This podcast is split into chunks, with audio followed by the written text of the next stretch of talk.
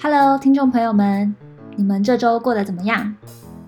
还记得上周我和 Crystal 聊到心理学的领域有哪些？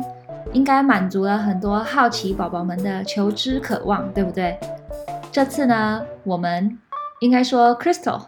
会介绍心理学的最后一个领域，也就是第四个领域——咨商心理学。然后本节目一样有很多可应用的心理学知识，想要分享给你们，所以请快继续听下去吧。在节目开始之前呢，我还是想要打一下我自己的小广告，就是我的 Podcast 的 Show Notes 有附上在美国生活的一些省钱小链接。如果你人在美国，都可以使用，像是 Uber 的 Coupon Code，或者是 Rakuten 乐天购物的一些分享的 Link，都可以帮你自己省钱哦。然后，如果你很想要支持我的 Podcast，可以使用 Tip Jar 小连结来请我喝杯奶茶。最后，如果你自己本身很酷，或者是有认识很酷的人想要来找我聊聊天、录 Podcast，也欢迎赶快推荐给我。好，那我们本集就继续开始吧。第四个分支就是这个智商心理学，然后它就是。就是当时我觉得最 impress 就是这个 CBD 嘛，就是 Cognitive Behavioral Therapy，讲说人的整个行为反应就是在一个回圈里面，就是这三个因素互相影响，你只要调整其中一个，其他就会跟着动。然后这三个因素是哪三个？一个就是你的你的认知，然后另外一个就是你的你的 thinking，一个是你的 cognition cognition，另外一个是你的 thinking，再来就是你的 behavior。然后这三个就是会互相影响，然后。呃，什么叫做你的 cognitive 呢？就是你看到这个事情，你怎么样去解读这个东西？等下，cognitive 跟 thinking 认知跟 thinking 思考的差异在哪里？它就是听起来很像。thinking 是你怎么样去做一个推论，cognitive 是一个你本身觉得这个东西，你怎么解读这个东西？就是呃，我觉得 Grace 是一个。我看到 Grace，我就觉得，我就觉得这个人是一个安全的人，然后我心里就会觉得说，我我今天想，我今天想跟这个人出去，叫做我的 thinking。但是 Grace 是一个好人，是一个 cognition，是一个我第一个认知，对我认知的这件事情。然后我想怎么做，是我经由这个认知，然后想就想了这个想法。嗯，然后你最后跟决定跟他出去了，就是你的 behavior。然后，所以他的意思就是你会不断的在这个回圈里面移动。然后，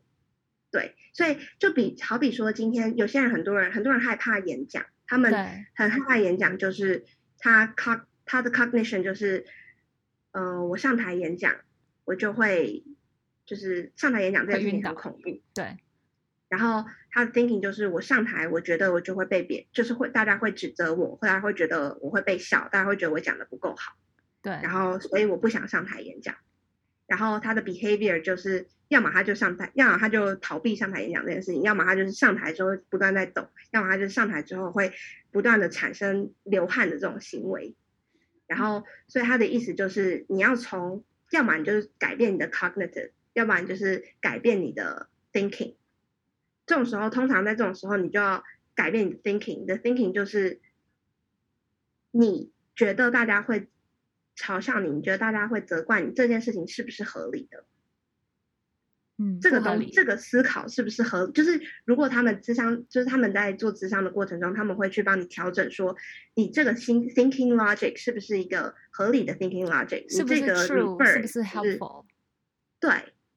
就是对，所以他们就是会有。咨商理论上，他是不会跳进去这个人，跳进这个人的角度去帮他一起，就不会同不不是同理他去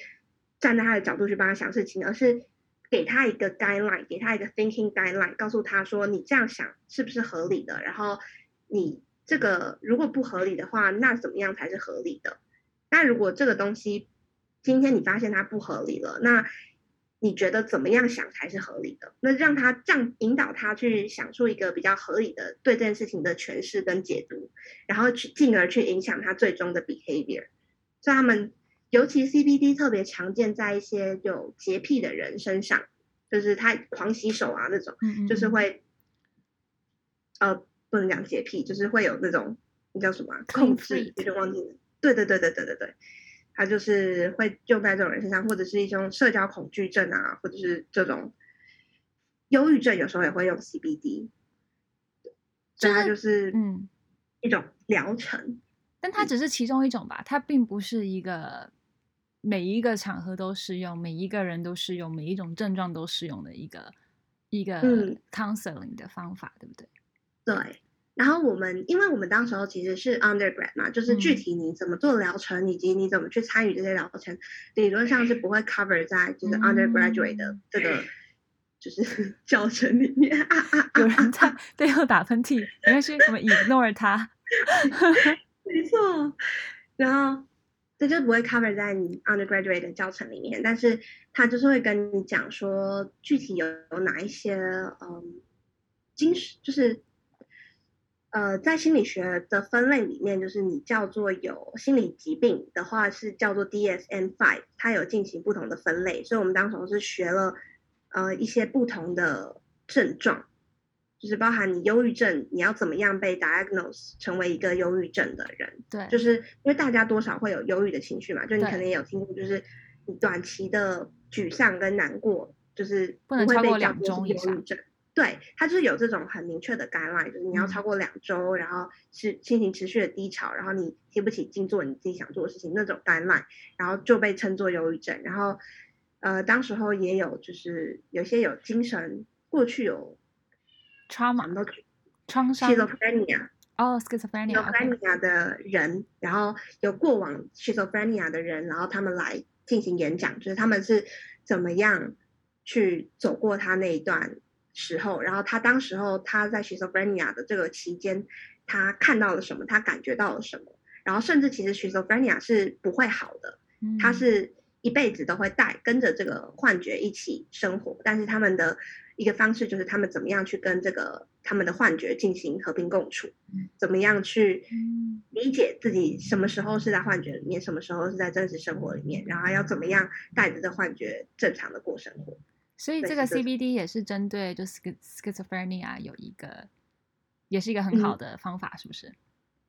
，CBD 是一个很广泛大家普遍会用的东西。这是这也是其中一个，但是有一些其他细节的，就是还是有很多其他不同的疗程，然后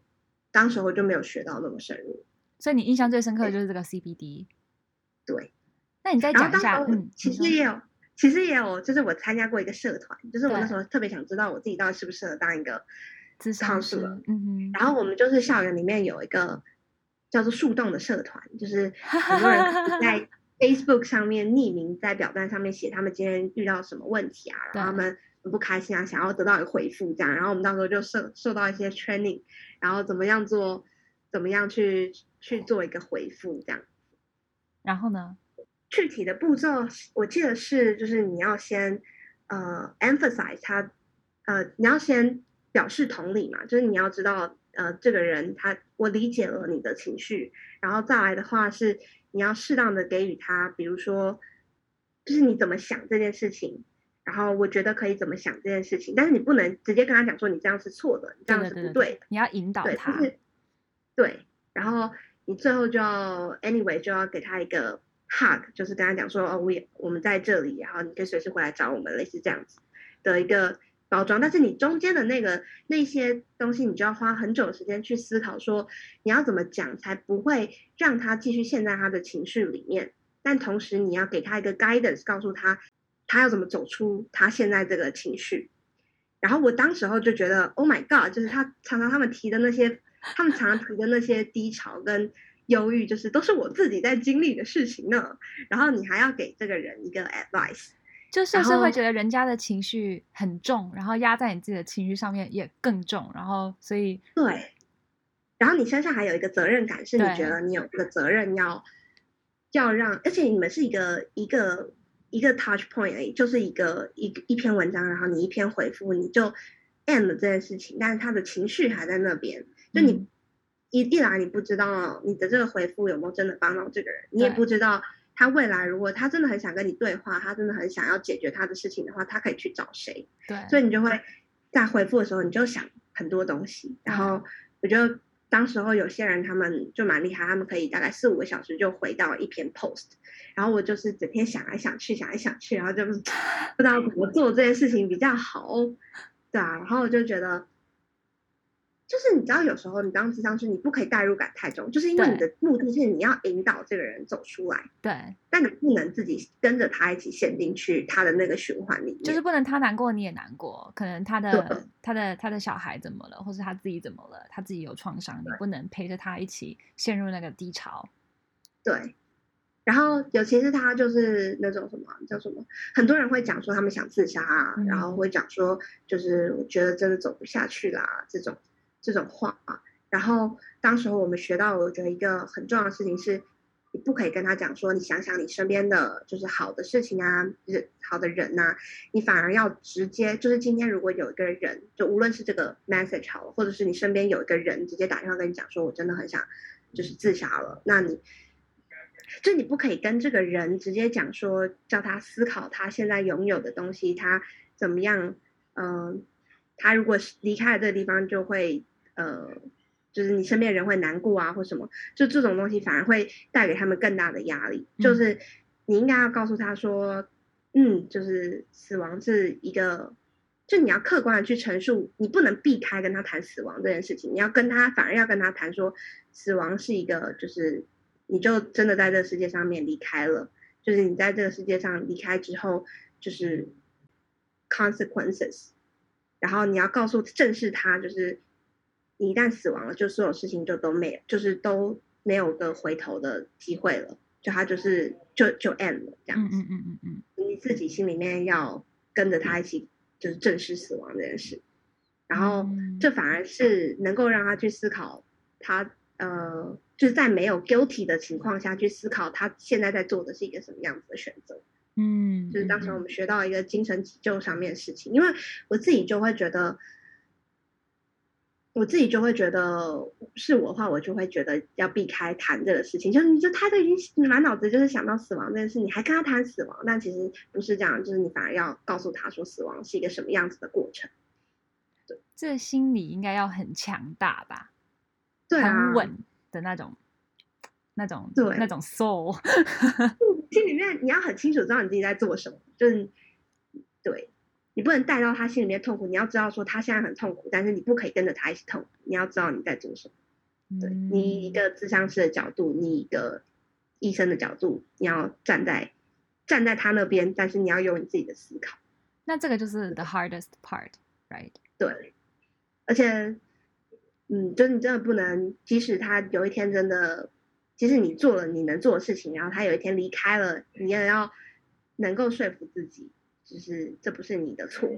嗯，那种过程。然后我当时候就也许也许我想的太严重吧，然后也许是我觉得就是，嗯、呃，我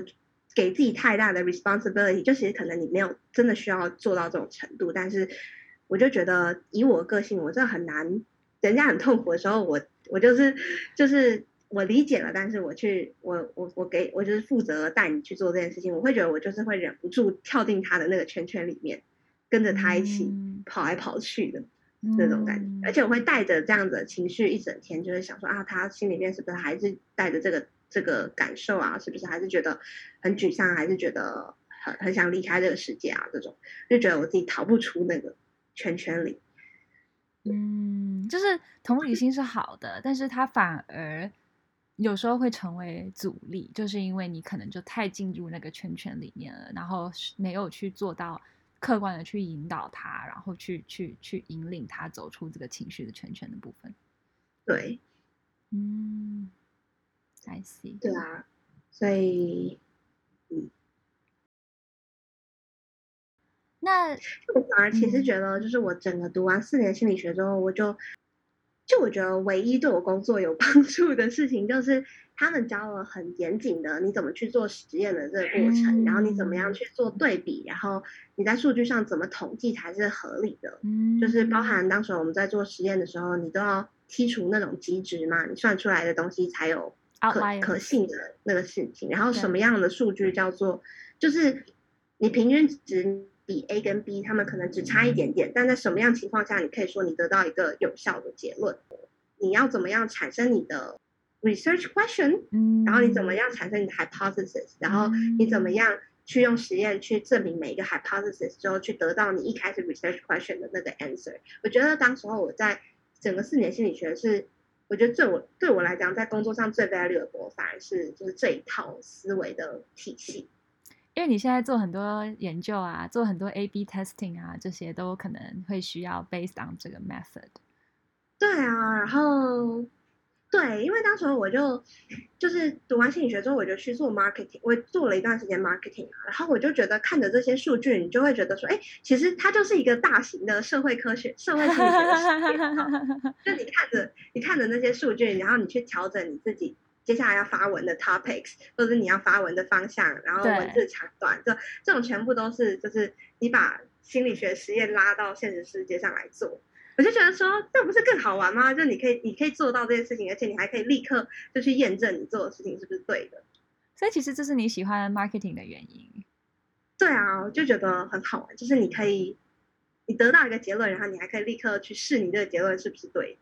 我觉得 marketing 跟 psychology 真的是有点像的，所以他们就真的很息息相关。就是我在我是 marketing 专业的嘛，然后我在学 marketing 的时候，其实也有 touch on 一些 psychology 的东西，这样，然后就觉得，所以我才觉得他们真的是息息相关的。然后我觉得他们两个都是一半 art 一半 science，所以就也特别好玩。也是，哦，而且。就是我觉得他，我后来就意识到，我觉得研究领域是一个长时间的一个产出。就是像你可能 marketing 会用到的一些理论，也是来自心理学。他们这个十几年，甚至一个科学家他们四十年一辈子的一个研究，他们就凝结出了一小滴精华这样子，然后 然后就会就会受到什么可能行销学的广泛使用啊。可是这样子的研究，它其实有一个很长的时间 gap。嗯，就是你没有办法直接用到你的。假如说你现在真的面临了一个 project，然后你真的要做什么事情，你很难拿这个东西去做什么事情。你可以作为一个参考，但是它只能做作为一开始的那个参考。它到后面你在不断调整的过程中，它就会渐渐失去它的用处。为什么呢？就是假如说你今天。嗯，开始要做一个 marketing project 了，嗯，然后你今天要 target 某些人了，嗯，然后你可以去找一些心理学研究，然后去去给你自己一个第一步的一个 reference。但是你一旦开始做实验了，后续你就是根据你的实验去调整你接下来要做什么事情，它可能就会脱离了原先的那个理论点，它可能就会脱离了。一开始那个人他花了一辈子研究的那个精华，但是所以我就觉得他们是就是心理学的研究领域跟真实世界上的那个怎么讲那个频率跟强度是差很多的，但他们有他们各自不同的意义。哦，然后你是觉得在生活上，在在在工作上能能用到实用的一个领域就更好玩，那而且能直接看到 result，很快的看到 result。没错，哦，对啊，我就是觉得，其实有很多社会心理，尤其是很多社会心理学家，其实他们都埋在现实生活中，就是他们可能在各大，尤其像那个工商心理学领域的心理学家，很多人他们有了领域，有了自己的一套理论之后，他们就会去各大公司去做培训啊，然后去做 testing 啊，然后他们再把这些就是实验的结果再。然后去调整他们自己的理论，对啊，所以就觉得所有的理论还是要有现实世界的支持。嗯，好酷哦！但我现在觉得，就听你讲下来，就是想再回去听一下那个 CB CB，因为你就是说这个这个 CBD 就是说呃，认知 thinking、cognition thinking 跟 behavior 是息息相关的。那如果你要改变你的 behavior，、嗯、你要从 thinking 开始，为什么不是从 cognition 开始呢？他的意思就是，你从任何这三个角里面，你从任何一个角开始，都能改变其他东西。就是有些人也可以从改变 behavior 去改变你对这件事情的 cognition。就是比如说你有社交焦虑症，那你就最从最最最轻微的那个程度上面。开始去接触不同的人，然后定期地点的去去做不同事情。我当时我好像听过一个例子是，这个人有非常强烈的社交恐惧症，他不愿意去有人群的地方，所以他呃，就是这个这个这个这个呃，当时候的 therapy 就 therapist 就引导他说，你一个礼拜就是走到公园一次，然后走到公园一次，然后接下来就可能一个礼拜你就搭一次公车，嗯，然后再来你就去做做什么事情，然后在你不断的。在你做这个 behavior 的过程中，你身你的脑袋会接受到回馈嘛？就是你发现你做这件事情是安全的，你发现你做这件事情没有在没有发生那种在你认知上面有没有预期会发生的那个反应的时候，你的认知就会被调整，你的认知就会意识到说，我去公园，我去大众场合，并没有危险，就是是安全的。然后在这个过程中，他就会未来就会调整他的 thinking，就是他愿意去做更多跟人群有关的事情，去愿意不会让人群变成他不愿意出门的理由，就是这样。他就是有这一套系统，所以他 CBT 其实就是呃那个叫什么智商师或者是就是医生，他们可能会从任何一个点去下手，他们觉得可以下手的点。然后就会 可以下手的点调整，对，可以开刀的部分，嗯，整个对，就是因为我觉得这东西很实用，是因为你，你其实，在你自己的生活中，你都可以这样去帮你自己做调整，对，对，所以我才想要特别再再问一下这个，就是有什么 framework，哦，比如说我刚刚听到你说，你如果想从 thinking 去调整的话，你会先问说，那这个 think 这个 thought 是不是正确的，对不对？嗯，是不是真实的？或者是我提的一个，就是这个 thought 是不是 helpful，对不对？如果它是真实又是正确的，那它能不能帮到你，对不对？那如果都是以上皆非的话，我们可以怎么想？嗯，是不是这样？对，它其实是有一套这么明确的 framework 可以想的。然后再来，我的第二个 follow up question 就是，那如果我想从 cognition 还有 behavior 下手呢？我的应该去怎么实践它？就这个你知道吗？Cognition。假如我今天想要改变，我想要下手的点是我想要改变我的认知，嗯，那我想要怎么去改变它？你想，你如果想要改变你的认知，是要从 thinking 跟 behavior 下手，是不是？其实从 thinking 跟 behavior 下手是最容易的事情哦，因为你的认知它其实就是你大脑意识的一个连接，嗯嗯嗯，对。哦，oh, 所以那其实 thinking 是最好玩的一个点，因为它就有一个 thinking 的 framework。那 behavior 的话，你就等于说你可以做很多的事情，去看看它有没有用处，对不对？就是像你刚刚说的那个例子，他去公园，他去公车，看看这个实验有没有帮助到他。所以它等于就是有无止境的可能，因为它有无止境的 behavior 去尝试。对，就好比说，你就。你就就是以一个你平常正常的一个例子好了，就是上台演讲，或者是你跟别人 presentation 的时候，你就是会抖嘛。啊，我觉得我自己就是一个很好的例子。像我就是上台演讲跟就是做任何 presentation 的时候，我都会很紧张的那种，就会觉得自己会不会出错啊，然后我觉得我自己一定会出错啊，然后就会很紧张的那种人，然后。我觉得我当时候就做了两个事情嘛，一个是我觉得在 thinking 上面，我就会跟自己调整，我就会说，其实我觉得 thinking 也不是我自己调整，通常是你问别人意见，然后大家给你的那些反馈是很适合拿来做你的 thinking pattern 的，嗯、就是比如说你今天是为了要把你的 message 清楚的 deliver 出去，而不是就是呃别人不是来看你出错了，而是来就是听你 deliver 你的那个 message，所以你的重心应该要。对，你重心应该是放在我有没有把我的讯息清楚的传递出去，然后你就要一直跟自己讲，我是不是就是我在做这件事情是为了把我的讯息清楚传递出去，是为了把信息清楚传递出去这样子。然后我觉得这个 thinking pattern 当时候对我是有效的，嗯，就是你的你的 thinking 的重心转移了，然后你的行为上我就比较不容易冒手叛逆，我是一个超容易冒手叛逆的。然后另外一个是我觉得很好玩的是。我有一段时间在荷兰交换，然后荷兰交换的时候，他是每个礼拜都要上台 presentation，而且就是 without notes，、嗯、因为大家都不准备 notes，因为有 peer pressure 就不会用 notes，然后从众心理，没错，然后我就开始就是每周每周 present，然后在你这样子不断接触这件事情的情况下，我当时候就很明显我讲话语速变顺了。嗯，因为一个是我讲话语速变顺，第二个是我可以从本来会很紧张看大家的反馈的过程中，到第二第二步就是我能够观察大家听有没有听到，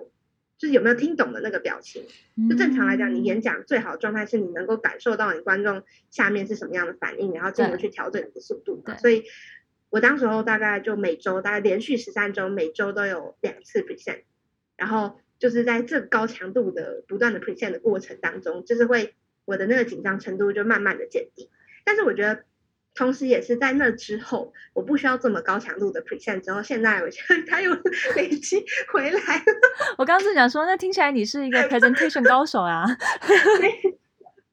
所以我就就是就是对啊，就是所以我觉得他。这就是这个东西是在我自己身上，我觉得特别明显的例，很很明显。如果你希望你要降低对某件事情的恐惧感，或者是你希望突破你某个东西，一个就是你常常去接触它，第二个就是我觉得很好的点就是你去，如果你今天你心里对这件事情有恐惧，那你不就去找个人聊，然后人家就会问你说，哎，你那你干嘛对这件事情这么害怕？你就要讲说哦，嗯，我觉得因为怎样怎样怎样。通常呢，大家都会跟你讲不会啊，就是怎样怎样怎样。我从来不觉得怎样怎样怎样。这时候你要去细心听那个人他的 point 到底是什么。然后如果你有一个 point 是觉得，哎，你稍微觉得，哎，我觉得那好像有点道理的时候，你就要把它拿来自己用，拿来说服你自己，就是拿来不断跟你自己去 repeat 这件事情。那我可以跟你讲我很害怕的一件事情吗？什么事情？难道是动物？不，不是。是是菌类，你说香菇吗？香菇还好，但是我最近开始觉得香菇有点可怕了，讲起来好好可怕。没有啦，香菇还好，香菇不会。我害怕呃霉菌，就是任何如果说食物它发霉了，我不能看，然后我也不我也不想想。如果，但是我现在还可以讲，那说明我可能没有很严重，你知道吗？就是我不能看到那个霉菌，嗯、我看到是我会尖叫，然后我会哭的那种，我会吓到哭。对，而且这个是我，就是我感觉长大才有的一个一个一个东西。我想我小时候没有特别的觉得有什么想法。这个的话，我就想到当时候是有讲这种。有一段时间就在研究那个密集恐惧症嘛，然后哦，对对对，OK OK OK，等一下不要讲密集 恐惧症，对，我觉得我有，我有，我觉得我有，然后你对这个词也觉得很惊恐。呃，刚刚你讲的时候有点惊恐，因为我跟你说，我那时候就想说密集恐惧症到底是怎么样的。然后我就去 Google 密集恐惧症，然后我就建议大家，如果有密集恐惧症，千万 不要去 Google 密集恐惧症，然后它就出现了很多密集恐惧症的东西。就是我觉得这两个是有相的，就是每一个密集恐惧是，就是 they're connected。